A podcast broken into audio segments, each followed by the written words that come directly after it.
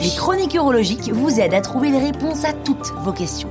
Un podcast de l'Association française d'urologie. Comment fait-on le diagnostic du cancer de la prostate?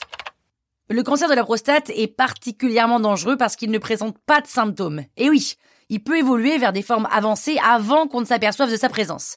Entre 5 et 10% des cancers de la prostate sont déjà métastasés au moment du diagnostic. Ça veut dire que les cellules cancéreuses ne sont plus localisées seulement au niveau de la prostate, mais elles ont eu le temps de se répandre dans d'autres parties du corps. Et à ce moment-là, il est généralement trop tard pour soigner le cancer. Pour le diagnostiquer avant ce stade, il est donc important de se faire dépister tôt et régulièrement.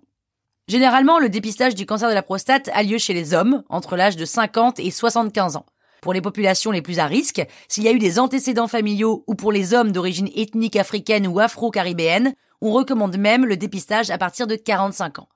Alors en quoi consiste le diagnostic? Il faut savoir qu'il n'y a pas de campagne de dépistage du cancer de la prostate comme il y en a pour d'autres cancers, comme celui du sein par exemple, et pour se faire dépister, il faut demander à son médecin ou qu'il vous le propose. La première étape, c'est un toucher rectal et une analyse de sang.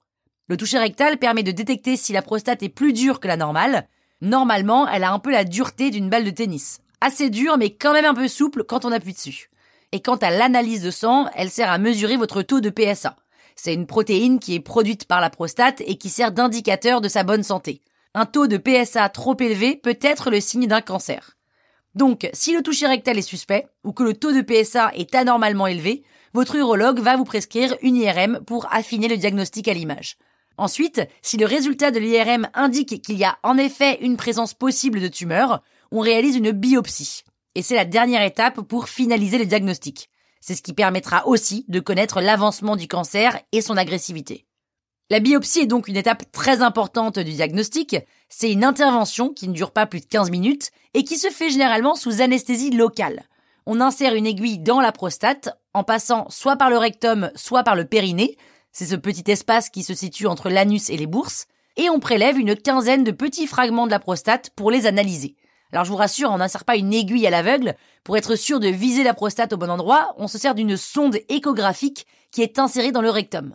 Et comme passer une aiguille dans le rectum ou dans le périnée, ça engendre quand même quelques risques d'infection, on prescrit des antibiotiques avant l'intervention.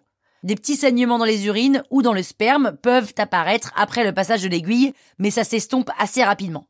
Une fois que le diagnostic est confirmé et qu'on connaît l'avancement et l'agressivité du cancer grâce à la biopsie, les médecins vont pouvoir déterminer la meilleure marche à suivre. Un diagnostic de cancer de la prostate ne veut pas forcément dire traitement et chirurgie lourde. Pour certains patients, si le cancer n'est pas particulièrement agressif, il est préférable de ne rien faire à part de surveiller l'évolution du cancer. Ça veut dire continuer à mesurer le taux de PSA dans le sang tous les six mois, pratiquer un toucher rectal une fois par an et refaire des IRM ou des biopsies. Selon l'évolution du cancer, différents traitements peuvent ensuite être mis en place. Et même si le diagnostic de départ ne montre pas de cancer, il est de toute façon conseillé de refaire des examens à intervalles réguliers pour pouvoir détecter un cancer avant une évolution trop avancée.